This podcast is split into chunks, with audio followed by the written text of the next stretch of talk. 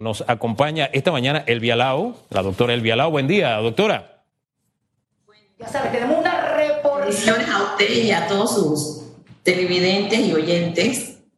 Bienvenida a Radiografía. Como cada vez que usted viene nos da información, hoy queremos mucha orientación. Covaxin, una vacuna contra la COVID de marca rusa, patente, perdón, India. India. India. Háblenos un poquito de los antecedentes de este producto, doctora? Primero tengo que decirle que hasta la fecha hemos autorizado cinco vacunas aquí en Panamá, aquí en la Dirección Nacional de Farmacia y Drogas del Ministerio de Salud, toda vez de que el mundo regulatorio es un mundo de normativas, de procedimientos, procesos, requisitos y el cumplimiento de estos. Si el tramitante trae su dossier y el mismo cumple, es nuestro deber como autoridad regulatoria concederle la autorización de uso de emergencia. Primero se lo dimos a Pfizer, segundo AstraZeneca, tercero la de Rusia, que es la Sputnik V, cuarto la de China, que es la Coronavac de, de, Sinovac, y ahora pues hemos otorgado esta, que es la Covaxin de India. Esta es una vacuna que pues trabaja en la parte vírica, con la parte vírica del virus, que es esa parte que tiene los anticuerpos para que cuando se le aplique a la persona pues venga esa respuesta inmunitaria. Es una vacuna que se pone igual en dos dosis, cero al día cero es la primera y al día 28 es la segunda. Es una vacuna que ha demostrado seguridad, ha demostrado eficacia. Y aquí quiero decirles algo para que también quede muy claro. La fase preclínica es la fase experimental, es la fase en donde se prueba la vacuna, el medicamento en animales. Cuando ya se tiene suficiente evidencia para ser utilizado en humanos, pasamos a la fase clínica, que son estas fases 1, 2 y 3. En la fase 1 vamos a ver la seguridad, vamos a ver las dosis, vamos a ver ese tipo de que el beneficio supere los riesgos. En la fase 2, con más población, vamos a seguir viendo la dosis y demás. Y en la fase 3, vamos a, además de seguir viendo la seguridad y la eficacia, vamos a ver las contraindicaciones y si estas se pueden volver indicaciones. Ahora usted me preguntará, ¿cómo así? Ok, vamos para que tengan una idea. En la, al inicio, la vacuna Pfizer era contraindicada en embarazadas y en lactantes. Durante todo ese tiempo se hizo un estudio con 4.000 embarazadas. Es cierto que se le aplicó a muchas más, porque muchas más se la aplicaron, pero las que participaron del estudio fueron 4.000 y ahí se pudo ver ya hace unos eh, meses, porque claro, había que esperar los nueve meses, porque la vacuna es segura en las mujeres pero había que ver que fuera segura en el hijo, en, en el neonato, en ese bebé. Entonces, al verse ya la seguridad, ahora decimos, ok, esta contraindicación se volvió una indicación. Ahora es indicado en embarazadas y en lactantes. Como también otra contraindicación era menores de 16 para la de Pfizer, menores de 18 para todas las demás que hemos autorizado. Se hicieron los estudios y se vio, ok, es segura en 11 a 15 se les dio. Y después se verificó en niños de 5 a 11 y ahora se les está dando desde los 5 años. Ese es el mundo regulatorio, ese es el mundo en que nos movemos nosotros y que pues ahí es donde vemos que la vacuna está de Bharat Biotech de India cumple con todas las especificaciones, con todos los requisitos y por lo tanto pues hemos emitido la autorización de uso de emergencia Mire, esa línea de tiempo que nos dio poniendo de ejemplo el caso de las embarazadas me da pie a hacer un comentario y quiero que usted me ayude con este comentario. Claro. Eh, nosotros grabamos debate abierto los viernes y cuando salí me encontré en redes muchas personas compartiendo sobre un tema y gente a la que yo quiero mucho a propósito hablando sobre 1.200 reacciones que había tenido Pfizer. Y yo me quedé, chuleta, hice el programa y esto no lo conocía. Y empiezo a buscar y no lo encontraba en ninguna parte. El 1200 mil sí me sonaba porque yo me acuerdo que el año pasado o antepasado, había leído algo de 1200, pero me lo ponían como una noticia fresca de ahora. ¿Y qué van a hacer ahora con estos mil, estas 1200 reacciones? Y me fui buscando y me fui buscando y me fui buscando hasta que encontré el tema de las 1200 reacciones a mediados del año pasado, donde incluso ya se revelaban cosas como esta. Bueno, el efecto de la miocarditis, estos 1200 casos, bueno, la mayoría de manera natural el cuerpo la superó, decían ahí, bueno, estos otros se superaron con tales medicamentos, etcétera. Entonces, yo quisiera aprovechar esta línea de tiempo que nos ha dado para ilustrar, porque a veces hay personas que nos presentan noticias, hombre, lo hacían con el caso del doctor Lau Cortés, gracias a Dios ya eso pasó de moda, pero te ponían al doctor Lau Cortés de que, no, yo me vacunaré cuando vengan las vacunas, y eso había sido antes de que las vacunas fueran aprobadas. Entonces lo presentaban como que él no se había vacunado. Entonces uno tiene que estar atento a ese tipo de detallitos. La línea de tiempo Doctora, para que nos ilustre sobre eso, que es tan importante para que la gente tenga bien claro todo lo que tiene que ver con vacuna en el caso COVID. Excelente, excelente. Estos espacios son tan buenos para hacer docencia. Me encantan. Mire, los eventos adversos que se, se le pueden atribuir a la vacuna se conocen como ESAVI, eventos supuestamente atribuibles a la vacunación o inmunización. En el Centro Nacional de Farmacovigilancia de la Dirección Nacional de Farmacia y Drogas del Ministerio de Salud, recibimos todos los eh, reportes de estos eventos, todos.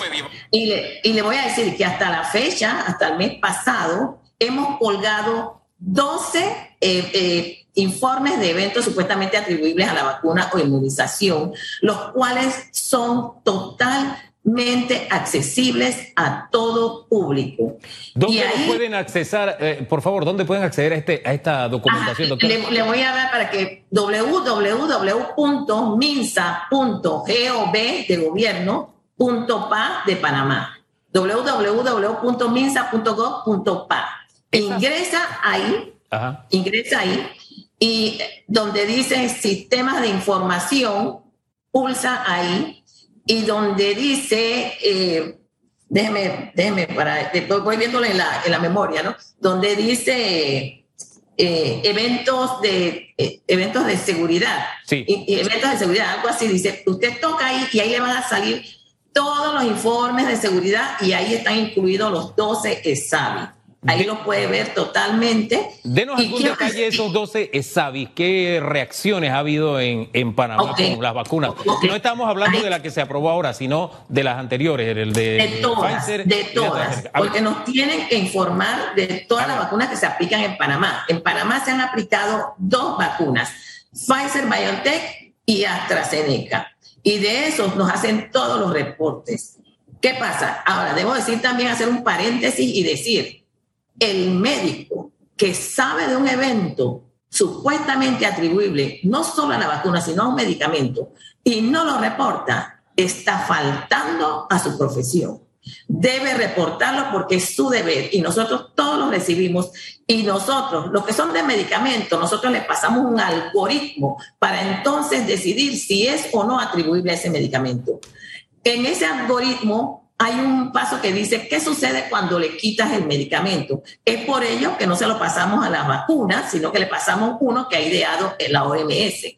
Y ahí nos damos cuenta si es o no atribuible a la vacuna.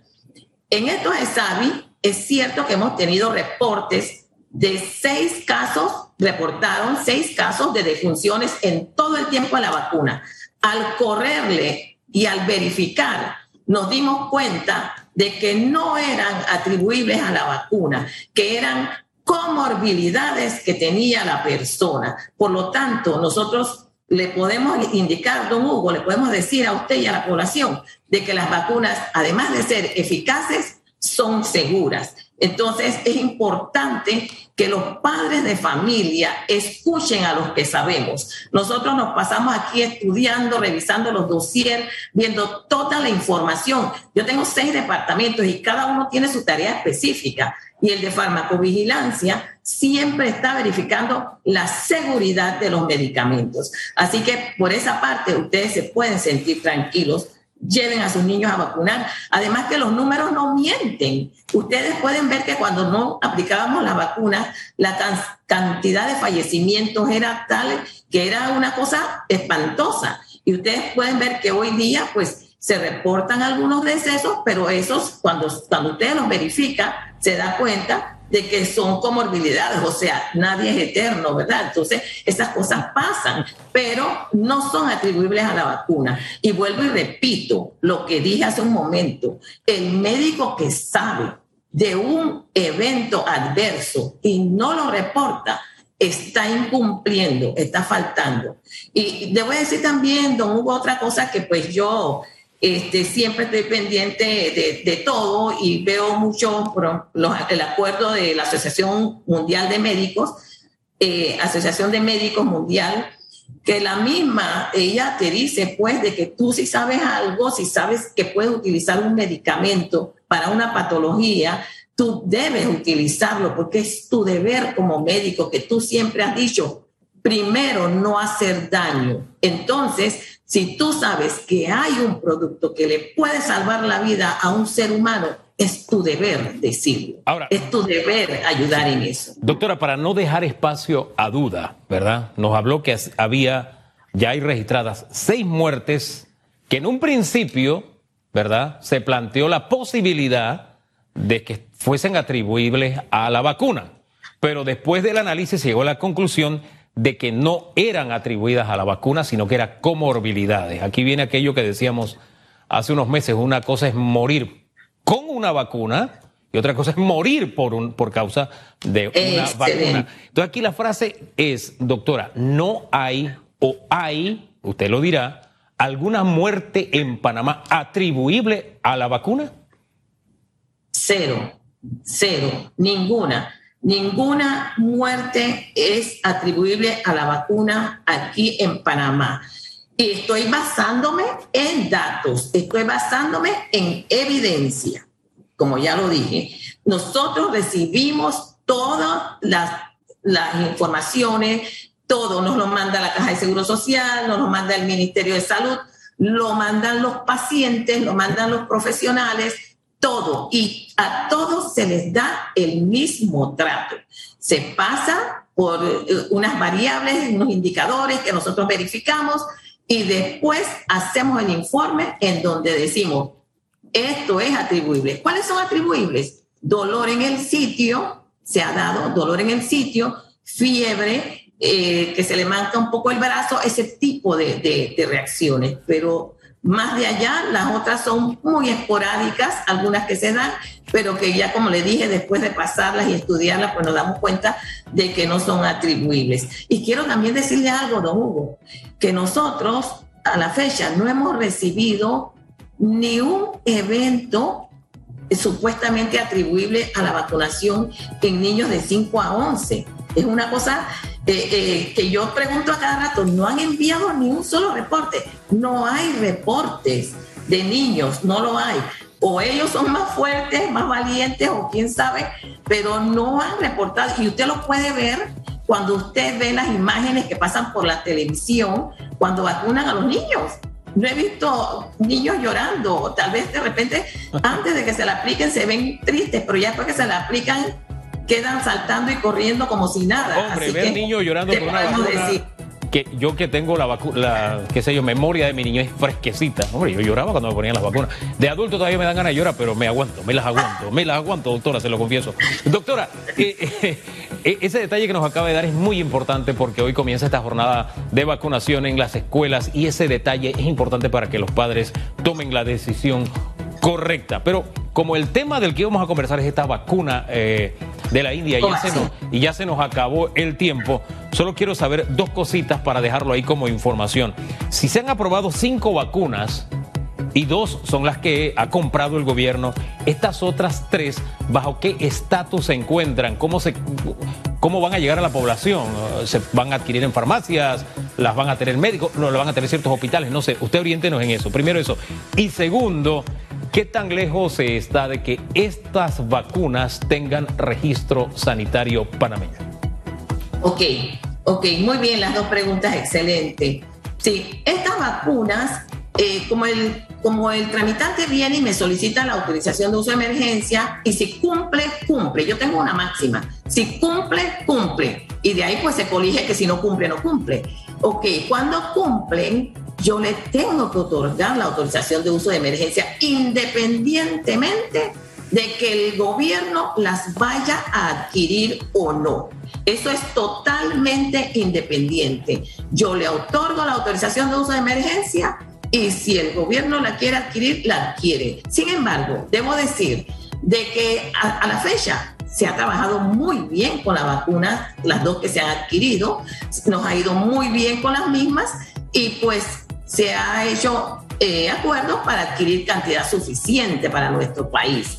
Lo que sí queda ahí de que, por ejemplo, si viene alguien de Rusia, que quiera venir de Rusia ahorita mismo a Panamá, y tiene la vacuna Sputnik V aplicada, pues esa vacuna está autorizada en Panamá.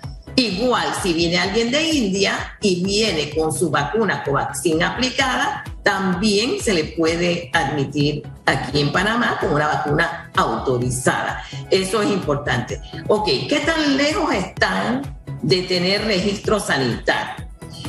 Recuerde que en esta fase 3, ¿qué se hace en las fases estas de, de investigación? se coloca un placebo a un grupo N de personas y se coloca la vacuna a otro grupo. Pero, ¿qué pasa con la autorización de uso de emergencia? Quita el placebo porque no es ético utilizar un placebo cuando tú sabes que hay una enfermedad, cuando hay una pandemia como esta. Usted se imagina que usted tiene dos hijos y usted tuviera que decidir si le pone un placebo a uno y le pone la vacuna al otro. Eso no es ético. Y el mismo acuerdo del CINCI te lo dice. No se debe hacer ese tipo de cosas. Entonces, ¿qué tan lejos están de adquirir un registro sanitario?